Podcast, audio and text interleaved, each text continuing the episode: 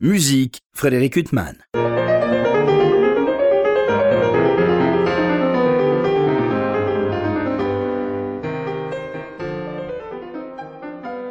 Bonjour Frédéric Huttman au micro, j'ai le plaisir de vous retrouver pour un nouvel entretien. Aujourd'hui j'ai l'immense plaisir de recevoir Bruno Procopio. Bonjour. Bonjour Frédéric. Alors bien sûr vous êtes claveciniste et puis on va parler de clavecin, on va parler d'orchestre, on va parler de Bach, des variations Goldberg, on va parler de l'orchestre Rameau que vous avez euh, constitué, on va parler du label Parati euh, que vous dirigez, beaucoup de choses. On va commencer par les variations Goldberg de Bach. Vous venez de faire paraître... Euh, cette œuvre euh, au clavecin euh, pour le label, pour votre label euh, Parati. alors on est frappé d'emblée, Bruno, quand on écoute ce disque, déjà par l'aria. que vous prenez un tempo assez vif, comme du reste beaucoup de variations de cette œuvre, avec un rythme auquel on n'est pas habitué. Et, alors, penchez-nous, euh, penchez-vous et penchons-nous sur la partition, euh, Bruno. Euh, cette liberté rythmique que vous avez, comment vous avez, elle s'est imposée à vous? Je vois que vous êtes très pointueux dès le matin. Donc, c'est très bien de parler des choses précises pour pour commencer l'entretien. On est d'emblée par ça, puisque c'est bien vrai. Et Dieu sait si on l'écoute et on l'a écouté cet aria et d'emblée on est frappé par ça. C'est ça. Donc, pam pam pam et je fais pam pam parce que c'est écrit ainsi. Il y a des petites notes et des notes réelles. Donc la plupart des, musiciens jouent les petites notes qui sont notées d'une manière ornementale sur le temps. Et je le fais comme c'est écrit avant le temps. Il y a même une sonate pour flûte de Bach en mi majeur que c'est écrit à peu près de la même manière et qu'on la joue pas comme les variations Goldberg, dans comme les versions qu'on est habitué. Donc j'ai tout simplement essayé de regarder plus précisément ce qui était noté pour m'extirper d'une certaine tradition et m'est plongé vraiment dans la partition. Alors c'est une partition qui vous a toujours suivi, euh, Bruno Procopio, ces variations Goldberg Elle a toujours été dans l'armoire. Elle m'a toujours suivi. Et d'ailleurs, c'était le premier cadeau que j'ai reçu en arrivant en France, en 94, pour mon anniversaire.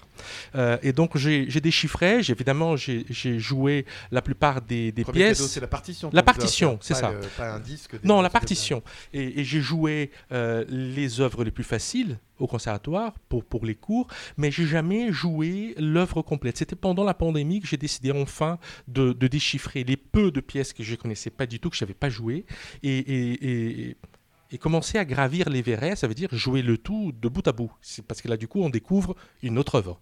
Alors vous êtes venu en 94 en France, vous veniez du Brésil, vous êtes venu pour étudier en France euh? Oui, exactement. Donc j'ai connu euh, Christophe Rousset euh, justement à Paraty, dans la ville de Paraty où il avait un festival de musique ancienne. Et il m'a dit, bah, je serais ravi de vous accueillir au sein de ma classe. Il faut, quand même venir en France et faire le, concours d'entrée au Conservatoire de Paris. Donc donc c'était à ce moment-là que, que je suis venu en France étudier, bien évidemment. Mais au Brésil, il y avait une école, parce qu'on connaît une grande école de piano brésilien. il y a beaucoup d'Italiens qui sont venus à la fin du 19e, et puis, et puis on connaît le nombre de grands pianistes euh, brésiliens. Mais au niveau du clavecin, il y avait une école euh, aussi? Il n'y a pas vraiment une école, mais il y a des très bons professeurs, très peu. Euh, certains qui ont étudié en Hollande avec Leonard, et certains qui ont étudié avec Kenneth Gilbert, qui était le cas de mon prof, Marcelo Fagerland, qui hum, qui, habite à Rio. Et donc, du coup, j'ai eu la chance d'être dans le lieu où il fallait. Parce que le Brésil étant le pays qu'on connaît, la taille, et, si on se retrouve dans un endroit où il n'y a pas de musique, bah, peut-être le conservatoire le plus proche se trouve à 2000 km. Alors on parle des variations Goldberg, euh, je me disais en préparant cet entretien, Bruno Procopio, c'est quand même extraordinaire avec ces variations Goldberg, une œuvre écrite pour le clavecin, c'est que quand même celui qui a popularisé cette œuvre au plus haut point, c'est un pianiste, Glenn Gould, euh, qui a laissé une empreinte euh, incroyable sur cette œuvre, même si depuis il y a des centaines d'interprètes qui ont joué ce chef-d'œuvre absolu. Euh, c'est quand même paradoxal, non euh, Que ce soit un pianiste qui a imposé cette œuvre. C'est peut-être le, disque de référence, euh, tout disque de musique classique confondu, hein. que ce soit sa première version des années 50 ou, la deuxième en stéréo, 80, au 80 et quelques, un ou deux. J'aime beaucoup plus la première, mais en tout cas, évidemment, tout le monde a ça en tête. Et, et tout le monde est en quelque part influencé par cette euh, version. Et justement, je voulu, je disais, e- extirper de cette tradition, euh, j'ai voulu vraiment regarder la partition, surtout pour les tempi des œuvres, et comprendre ce qui était derrière, comme on fait euh, avec n'importe quelle autre pièce de musique baroque, parce que ce n'est pas forcément indiqué en un tempo. Il faut voir dans dans quel numéro de mesure se trouve? Est-ce que c'est une pièce qui, se, qui s'apparente à une gigue, à une courante? Est-ce que une, allemande? Enfin, euh, donc j'ai voulu comprendre ce que, ce que la partition disait. Et j'ai, justement, j'ai trouvé que d'autres tempi étaient envisageables. Est-ce que pour vous, il y a un autre chef-d'œuvre pour clavecin qu'on peut mettre sur le même plan que les variations Goldberg, qui est quand même des plus grands chefs-d'œuvre de la musique euh, occidentale euh, de tous les temps. Est-ce que les pianistes, ils ont euh, l'équivalent chez Beethoven, les variations de Belli ou d'autres chefs-d'œuvre de même amplitude, mais chez les clavecinistes bah, Je dirais que cette œuvre-là, elle est peut-être le, le sommet pour pour tous les claviers confondus euh, et, en toute époque. Parce que quand on pense aux, fameuses variations de Diabelli ou la sonate en si euh, de Liszt, ce sont des œuvres qui durent quoi? 40 minutes, 45 minutes Les variations de Diabelli, quand même près d'une heure. Euh, c'est presque aussi long que les variations Goldberg. Presque. Mais les, les, Goldberg restent tout de même un monument aussi en termes de, de temps. Donc, du coup, bien évidemment, il n'y a pas d'autre équivalent. Je dirais que les partitas de Bach, ce sont des œuvres euh, tout aussi difficiles. mais le clavier bien tempéré, c'est un monument. Mais ce sont aussi des œuvres courtes et on ne joue jamais le cycle. Mais si on pense bien, est-ce qu'il faudrait, est-ce qu'ils ont joué aussi les variations de Goldberg en entier? Peut-être aussi, euh, certes, la composition, euh, elle, elle, existe au sein d'un recueil. Néanmoins, ou peut-être, ce sont des œuvres isolées qui ont joué comme ça. C'est une œuvre que vous avez travaillée avec vos maîtres. Vous parliez de Christophe Rousset, euh, Bruno Procopio. Euh, vous avez eu d'autres maîtres, euh, bien sûr. Vous avez travaillé ces, variations Goldberg avec eux J'ai travaillé surtout avec Pierre Antaille. Qui, était, comme Christophe Rousset, mon professeur pendant des longues années. Donc, comme Pierre, lui, il a enregistré deux fois, comme, comme Glenn Gould. donc, du coup, j'ai beaucoup vu avec lui. Je l'ai vu jouer aussi plusieurs fois dans, dans un cadre privé. vision, en même temps, est très éloignée de la sienne. Oui, c'est très éloigné. On, on s'est parlé. Après, il m'a appelé euh, pour me dire euh, qu'il trouvait aussi intéressant certaines réflexions qu'on a eues et qu'il a fait aussi réfléchir sur, euh, sur certains tempi parce que justement, je pense d'une manière globale qu'on on finit par faire des tempi un peu similaires, que ce soit les pianistes ou les clavecinistes, comme nous, les clavecinistes, on, est soi-disant spécialisés dans l'historiquement informé, on devrait aller plus loin. Et donc j'ai dit à Pierre que justement, il y avait certaines pièces qui n'avaient pas de point d'orgue à la fin, et certaines oui, et je pensais, peut-être j'ai complètement tort, mais, mais en tout cas, il me semblait que certaines pièces pouvaient être enchaînées, et par le fait d'être enchaînées, on pouvait avoir des tempi similaires. Donc on, se retrouvait dans la pièce d'après, euh, à peu près avec le même débit, le même tempi, euh, mais on ne le fait pas comme ça, parce que si on prend les pièces isolées, peut-être on a envie de faire autrement. Donc je me suis aussi imposé une vision d'ensemble qui était... Euh, là, du coup, ça, ça apportait autre chose. Justement, on parle de tempi. Euh, toutes ces variations, il n'y en a pas une qui ne soit pas géniale, mais parmi toutes ces variations géniales, il y a des sommets émotionnels, notamment la 25e variation. justement, là aussi, euh, on est habitué à un tempo beaucoup plus lent, une sorte de, contemplation profonde. Euh, on se retourne sur soi-même quand on l'écoute au concert euh, ou au disque. Et vous, vous avez adopté un tempo beaucoup plus vif. Euh. Oui, en fait, c'est pas plus vif. C'est parce que quand on regarde la partition, si mes souvenirs sont bons, c'est marqué 3-4, 3 noirs. Néanmoins, il y a plein de notes. Mais ces notes-là, elles sont ornementales. Et donc, normalement, quand on voit une barre des mesures, le temps, il doit être lent. Donc, 1, 2. Néanmoins, s'il y a beaucoup de notes, ces notes qui se trouvent entre un tempo et un autre, elles sont une espèce de variation, d'embellissement ornemental. Donc tout simplement, j'ai pris les notes comme elles sont, ornementales. Donc le débit de la noire est lent, néanmoins, ce qui dégage est une mélodie vite. Bruno Procopio va un temps se détourner des variations Goldberg. Vous avez créé en 2007 le label Parati. Euh, il y a déjà des dizaines et des dizaines de disques fameux qui sont parus euh, pour ce label. Alors ce que je trouve déjà formidable, c'est que vous pourriez vous dire je suis claveciniste, je ne veux pas laisser la place à d'autres confrères.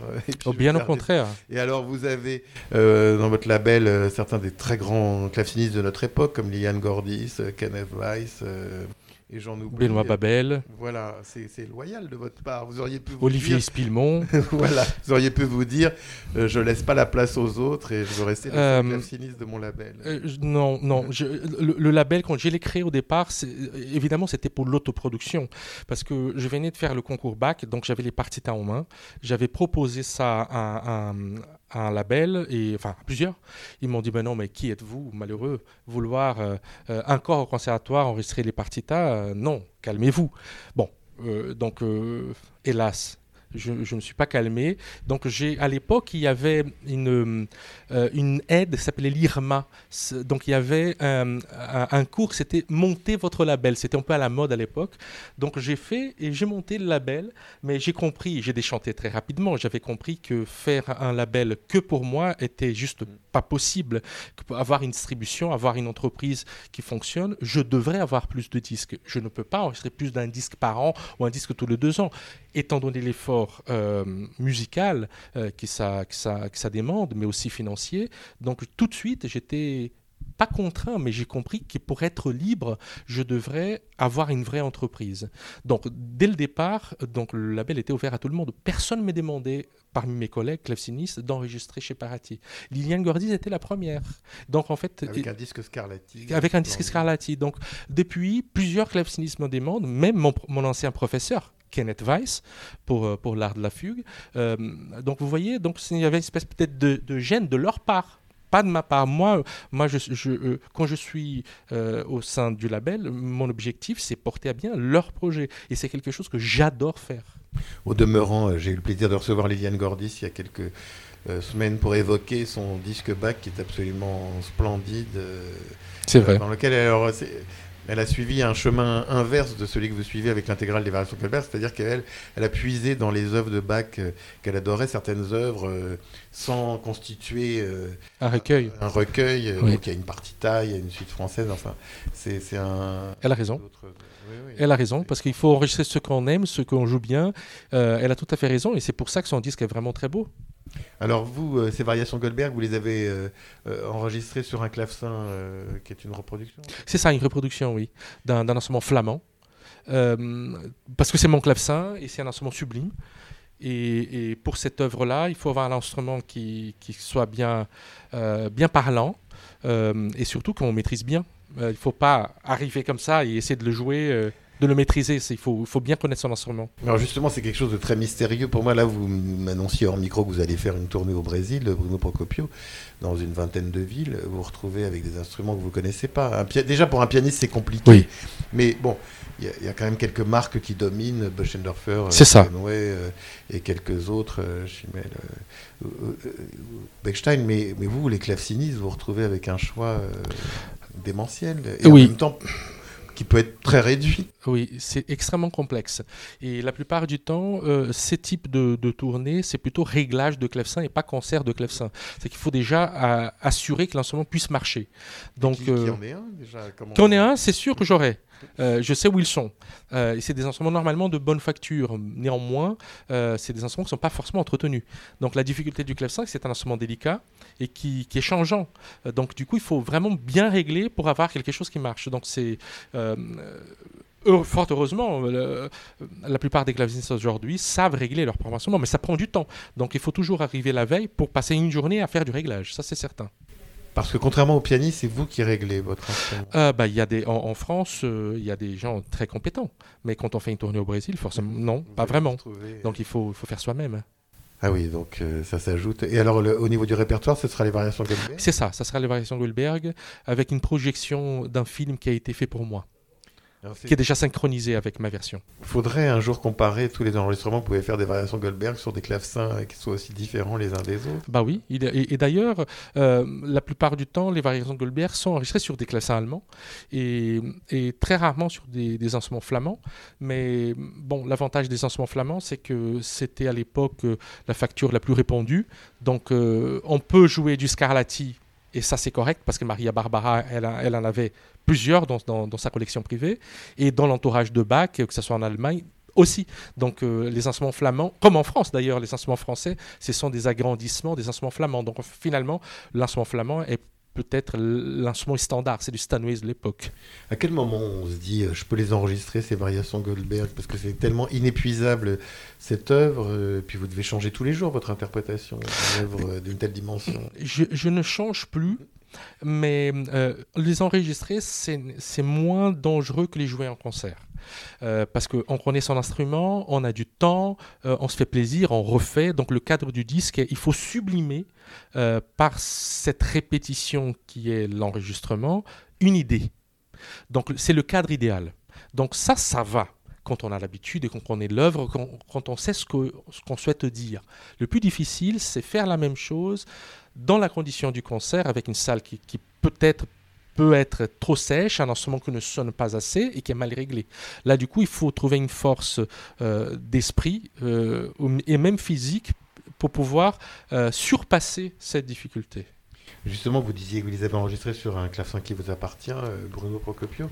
Euh, comment ça se passe euh, en fonction, un claveciniste en fonction des époques, en fonction des œuvres, en fonction de l'origine du compositeur Il va choisir de jouer sur tel ou tel clavecin Comment ça se passe? Vous donnez plusieurs compositeurs lors d'un concert bah, La plupart du temps, je n'ai pas le choix hein, des, des, instruments. Donc déjà ça, mais si je dois choisir, à grosso modo, nous avons deux familles d'instruments. Évidemment, il y a le clavecin italien, qui est un instrument très particulier qui a existé pratiquement qu'en Italie, à un clavier, et qui pendant presque trois siècles et demi, il était il n'a pas bougé. Donc, euh, mettons l'Italie à part. Euh, d'une manière globale, nous avons les instruments du XVIIe siècle et les instruments du XVIIIe siècle. Euh, aussi pour une question des tessitures, c'est qu'au XVIIe siècle, on jouait la note la plus grave étant le sol, la note la plus aiguë étant le do ou le ré. Et quand on arrive à partir des années 20-30 du XVIIIe siècle, le clavecin il a grandi pour faire fa fa 5 octaves. Donc du coup, on est contraint d'avoir des grands instruments. Donc je dirais que c'est ça la différence euh, déjà en entrée de jeu. C'est avoir déjà un instrument avec la bonne tessiture. On va parler également de votre orchestre, euh, enfin de l'orchestre que vous avez constitué, Bruno Procopio. Cet orchestre Rameau, euh, il est né quand cet orchestre? Il est né il y a trois ans. Donc le jeune orchestre Rameau, j'ai hum, c'est un rêve depuis de longues années, euh, créer un orchestre, évidemment sur lancement d'époque, euh, pour jouer avec la formation que Rameau avait à l'Académie royale de musique vers 1750.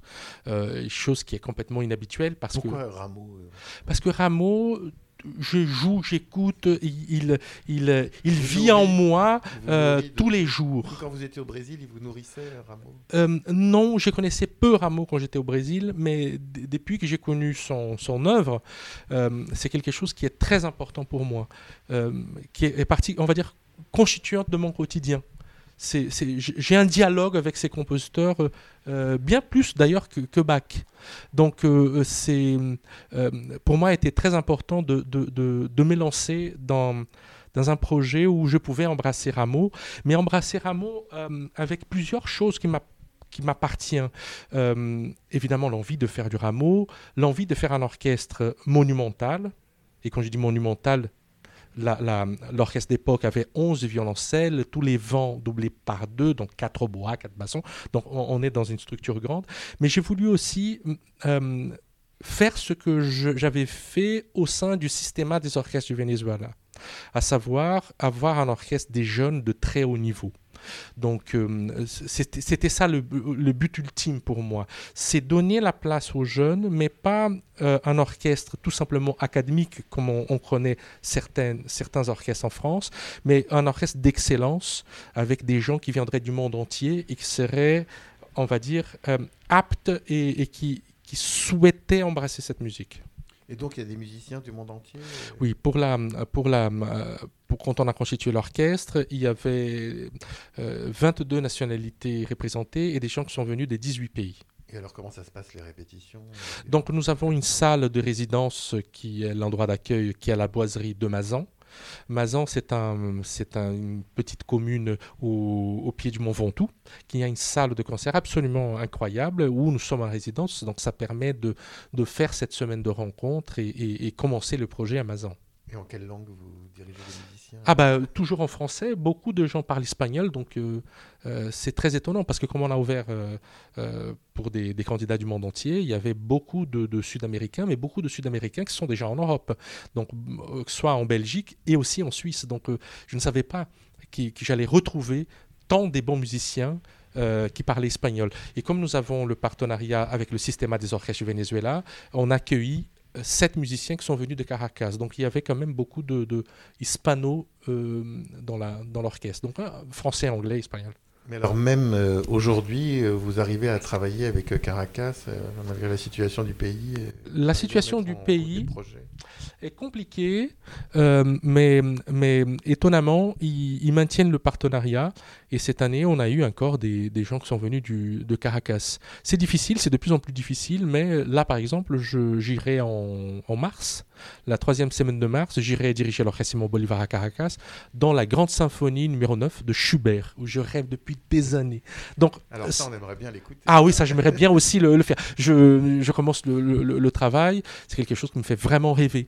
Euh, donc cette relation avec le Systema, euh, elle dure depuis plus de dix ans. Donc en 2012, j'avais enregistré avec eux le disque qu'on a nommé Rameau in Caracas, qui était, on va dire, mon premier enregistrement euh, avec la musique de Rameau en orchestre. Et alors, cette neuvième de Schubert, alors là, vous m'intriguez, parce que c'est Ah un oui. chef-d'œuvre aussi absolu. Euh, Et c'est quoi C'est un rêve de- d'enfant? Ah, ça, c'est vraiment un rêve d'enfant. Euh, ça me fait vraiment rêver. Et je, comme les Goldberg, je pense au tempi, je pense au côté populaire de l'œuvre. Euh, Il y, a, il y a plein de choses qu'on peut encore euh, exploiter dans cette musique. Dans la lignée, on va dire, historiquement informée, dans la fraîcheur, dans la, dans la vi- vivacité de tempi, dans le rapprochement avec la musique euh, presque populaire ou, ou- ou d'inspiration populaire. Donc, euh, je, je, je compte les jours pour y aller. Et vous pensez qu'il pourrait y avoir un enregistrement pour votre label, Bruno Procopio, de cette neuvième de Schubert Ça, c'est, ce serait un rêve pour nous. Pour moi, ce serait un rêve aussi. Mais, mais déjà pour le Rameau in Caracas, j'ai été invité euh, pour faire deux heures de Rameau avec le, Bolivar à Caracas. Et donc ça a très bien marché. Donc l'année d'après, je, suis revenu pour faire l'en- l'enregistrement. Donc encore une semaine de travail plus le disque. Donc c'était d'abord euh, l'essai. Donc avec l'orchestre, il faut déjà que ça marche. Donc euh, je, je saurai à la fin mars si la patte de cet orchestre, qui est une patte particulière, ils sont, ils sont, euh, euh, ils sont forts, ils sont, ils ont de la verve. Il y a de l'urgence euh, dans, dans cette interprétation. Il y a une vocalité particulière dans cet orchestre. Donc il faut déjà voir est-ce que ça va marcher? Est-ce qu'ils vont aimer cette musique? Est-ce qu'ils vont aimer ce que je vais leur proposer? Si c'est le cas, bah, il faut peut-être revenir l'année d'après pour faire l'enregistrement. Il faut, aller- il, faut, il faut faire mollo les choses. Cette neuvième symphonie de Schubert, c'est une œuvre sur laquelle beaucoup de grands chefs euh, ont laissé une empreinte, euh, euh, de Joseph Kripps euh, à bien d'autres euh, chefs. euh, Il y en a euh, beaucoup. Et, et ça, vous les mettez de côté, vous les écoutez pas justement pour vous replonger dans la partition et- Euh, là, je commence à me plonger véritablement dans la partition, mais je me suis déjà plongé euh, au- dans, dans le cadre du disque. Et, euh, et je suis souvent mécontent. Et souvent mécontent, un peu pour les mêmes raisons. euh, qui est qu'est-ce qui me caractérise c'est que peut-être euh, l'envie de faire cer- certains tempi plus vite euh, et faire euh, et pour pouvoir faire cer- certains tempi plus vite il faut alléger d'autres choses parce que ce n'est pas le but ce n'est pas d'aller vite c'est d'avoir une vocalité peut-être plus fluide et, trouver d'autres points d'appui euh, qui sont moins marqués. Donc, donc j'ai l'impression qu'il y a beaucoup d'enregistrements qui, sont datés pour cette euh, euh. Euh, il y a tout de même l'enregistrement sur instrument d'époque de Bruno Weil, euh, qui, qui date déjà d'une vingtaine d'années, qui est exceptionnel. Et Jordi Saval vient de l'enregistrer. Donc ça vient de sortir il y a à peu près un petit mois, euh, une version très intéressante. C'est un sujet inépuisable que ce tempo, parce que je songe, bon, cette symphonie elle est sublime de bout en bout, mais il y a quand même son mouvement lent Oui, bouleversant. Et absolument. là, le tempo doit être extrêmement difficile à trouver. justement, c'est à la fois une sorte de marche et en même temps, euh, c'est quand même un mouvement lent, euh, une émotion. Il va falloir trouver des oboïstes et des clarinettistes avec un poumon gigantesque. Eh ben, on a hâte. euh, on va revenir aux variations Goldberg. Alors, le hasard fait que votre label Parati a publié une version euh, que j'aime énormément. euh, C'était inattendu. C'est par Fanny Vicens, qui est une merveilleuse musicienne, accordéoniste, qui a enregistré ces variations Goldberg à l'accordéon. Euh, donc, c'est une version que vous avez publiée pour votre label qui ne vient pas concurrencer la vôtre, qui vient la compléter. euh, c'est, ce qui est incroyable avec cette œuvre, c'est qu'elle peut jouer comme ça, peut être jouée euh, comme beaucoup d'œuvres de Bach sur des instruments si différents. Et justement, elle peut jouer à- à- parce que la plupart du temps, c'est à, c'est à- c'est à deux voix. Donc, elle n'avait pas besoin de faire un arrangement. Donc, elle joue le- la partition telle qu'elle.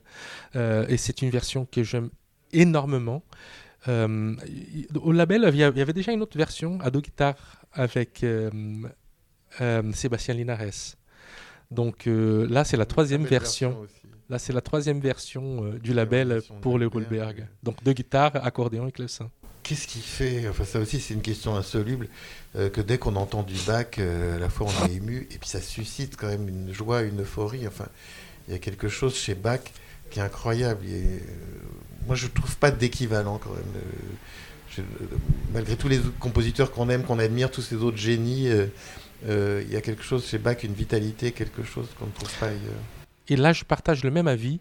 Et je pense que malgré que l'œuvre soit construite par des procédés extrêmement savants, codifiés, même pétris, qui est à la base de la musique du XVIIIe siècle, avec des canons de composition presque figés, euh, malgré tout cela, euh, il y a ce que vous venez de dire. Il y a une joie, une force qui doit être, à mon avis, la première source, source d'inspiration. En tout cas, elle est pour moi.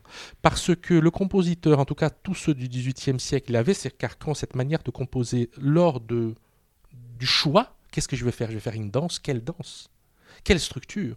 Est-ce que c'est une fugue ou est-ce que c'est juste euh, une, sarabande? Donc, ce sont d'autres modèles. Néanmoins, l'émotion et, la vivacité euh, doivent être, pour moi, le point d'attache.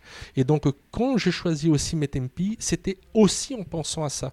Pour moi, ça devrait être exultoire, cette volonté de, donner de la vie et, et une espèce d'énergie débordante pour ne pas rester dans le côté analytique de l'œuvre.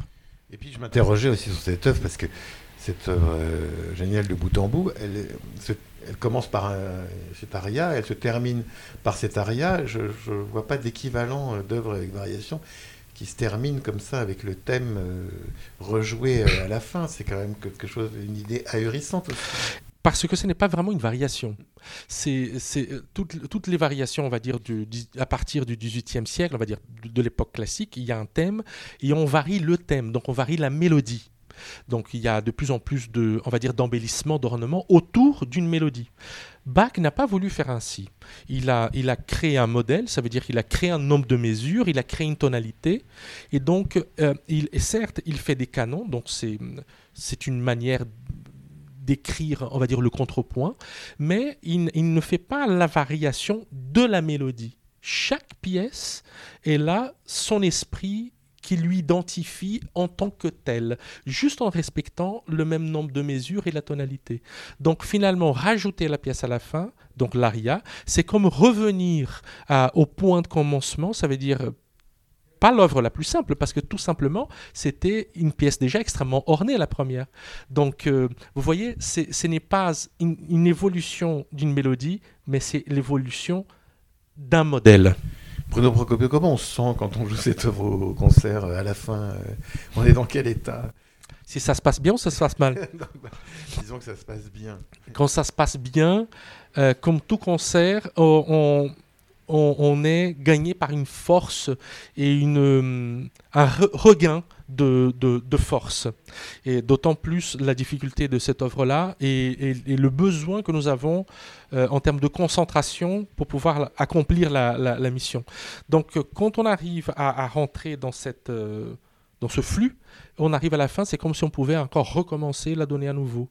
Euh, la difficulté, c'est quand ça se passe mal. Ça veut dire quand l'instrument ne sonne pas bien et quand on, sent en difficulté, euh, on, là du coup physiquement, ça devient, on va dire, pénible. Donc il faut rentrer dans un cercle vertueux, de se concentrer, euh, pas dans les difficultés, mais essayer d'être dans ce flux de beauté. Ça, c'est quelque chose qui m'a toujours intrigué. Vous dites quand ça se passe mal. Nous, quand on est spectateur, euh, quand on va écouter un artiste qu'on aime, on sort heureux. Et puis on va le voir après. Le et qu'il est mécontent Il est mécontent. Oui. Euh, nous, on n'a pas très bien compris pourquoi, parce qu'on a adoré ce concert. Euh, c'est aussi une per la perception, elle est quand même très différente. Et c'est horrible. À l'auditeur. C'est terrible. Mais c'est même pas de l'hypocrisie. On va voir un. C'est terrible. On lui dit c'était formidable, et lui, il est mécontent quand ça se passe bien, c'est plutôt merveilleux. Quand ça se passe mal, c'est malheureux. Euh, J'enregistre souvent mes concerts et parfois, il y a certains passages où je ne me sentais pas vraiment bien. Euh, et je réécoute l'enregistrement, mais j'ai dit, mais c'était super pourquoi j'avais cette impression? Donc euh, c'est extrêmement subjectif, donc c'est aussi un, travail sur soi, de ne pas être à l'écoute de soi, mais être plutôt dans, dans la générosité, parce que vous avez tout à fait raison, ce que on, perçoit d'extérieur, ça ne correspond en rien à euh, la sensation que nous avons euh, de, l'intérieur. Alors ces variations Goldberg, vous les portez depuis plusieurs mois, vous allez les donner en concert euh, au Brésil euh, et ailleurs, euh, et après vous allez les quitter pour un temps ou elles vont vous accompagner encore et vous allez aborder d'autres répertoires mais en les gardant de côté J'ai eu l'opportunité d'avoir un film, film qui a été fait et créé pour moi d'une peintre espagnole d'exception qui s'appelle Ana de Alvear et qui a fait, euh, à partir d'une peinture monumentale qu'elle expose dans des grands musées du monde entier, qui s'appelle euh, Vortex. Et, et, et, donc elle a créé une animation de, cette peinture. Donc, euh, donc euh, j'ai donné mon enregistrement et le film était fait en synchronisation avec ma version. Donc évidemment, je peux bouger un peu, mais nous avons là une espèce de voyage autour des galaxies, euh, autour de, des variations Goldberg, pour donner aussi une autre dimension. Donc l'objectif, c'est à partir de la tournée au Brésil, de, de, de, mettre ça vraiment dans le répertoire principal pour moi, avec cette version de, de la projection. Donc je j'espère pouvoir donner beaucoup ça en tournée un peu partout avec la projection et j'espère d'ici 2-3 ans me dire que je joue ça avec les doigts dans le nez euh, même en me réveillant à 3 heures du matin. C'est ça l'objectif pour le moment. Très bien, bah on, vous attend, on vous appellera à 4 heures pour savoir si c'est ça, c'est vrai. comme, comme Goldberg d'ailleurs avec son claveciniste. Voilà, selon cette euh, fameuse légende. Exactement. Et ce film, alors on pourra le voir euh, C'est un film qui est en fait une peinture. Qui, euh, donc la peinture, ce sont deux galaxies, donc ce sont des étoiles. Et donc euh, la, la, peinture, elle devient une animation. Donc euh, pour pouvoir voir le film, il faut aller au concert parce qu'il n'y a pas trop de sens. Parce que non, c'est un euh, comme ça a été conçu pour même pour faire une projection en, en, en 3D. Donc je pourrais par exemple la faire, donc d'ailleurs à la salle que j'aimerais bien la faire à Paris, à l'atelier de, de, lumière donc en, en, 360 degrés. Donc c'est une peinture euh, qui a été, qui va avoir une projection en immersion. Donc il ne faut pas regarder les détails, mais on est inondé de cette peinture qui, qui bouge. Alors récemment à Paris, on a pu entendre euh, pianiste pour qui j'ai beaucoup d'admiration, Andras Schiff, donner des concertos de Bach. Il a étudié avec Georges Malcolm, euh, vos illustres prédécesseurs, Bruno Procopio. Oui, il y a des pianistes qui viennent vous voir euh, en vous demandant des conseils d'interprétation pour jouer du Bach ou d'autres, Rameau par exemple. Euh, je donne des cours euh, des masterclass dans beaucoup de grandes universités, que ce soit en Amérique du Sud euh, et, ailleurs, euh, dans, des festivals d'été et même au conservatoire de Pékin. Et la plupart du temps, ce sont des pianistes. Et, ce que j'adore faire justement, je trouve ça très intéressant de pouvoir parler de, de, de, musique baroque au piano. Je trouve ça beaucoup plus satisfaisant même que donner des cours à des clavecinistes. Donc je fais ça régulièrement, plusieurs fois par an, dans le cadre de masterclass. Donc après la version de guitare, la version euh, accordéon, la version clavecin, euh, le label Parati va faire paraître peut-être une version au piano, ces variations. Pourquoi pas?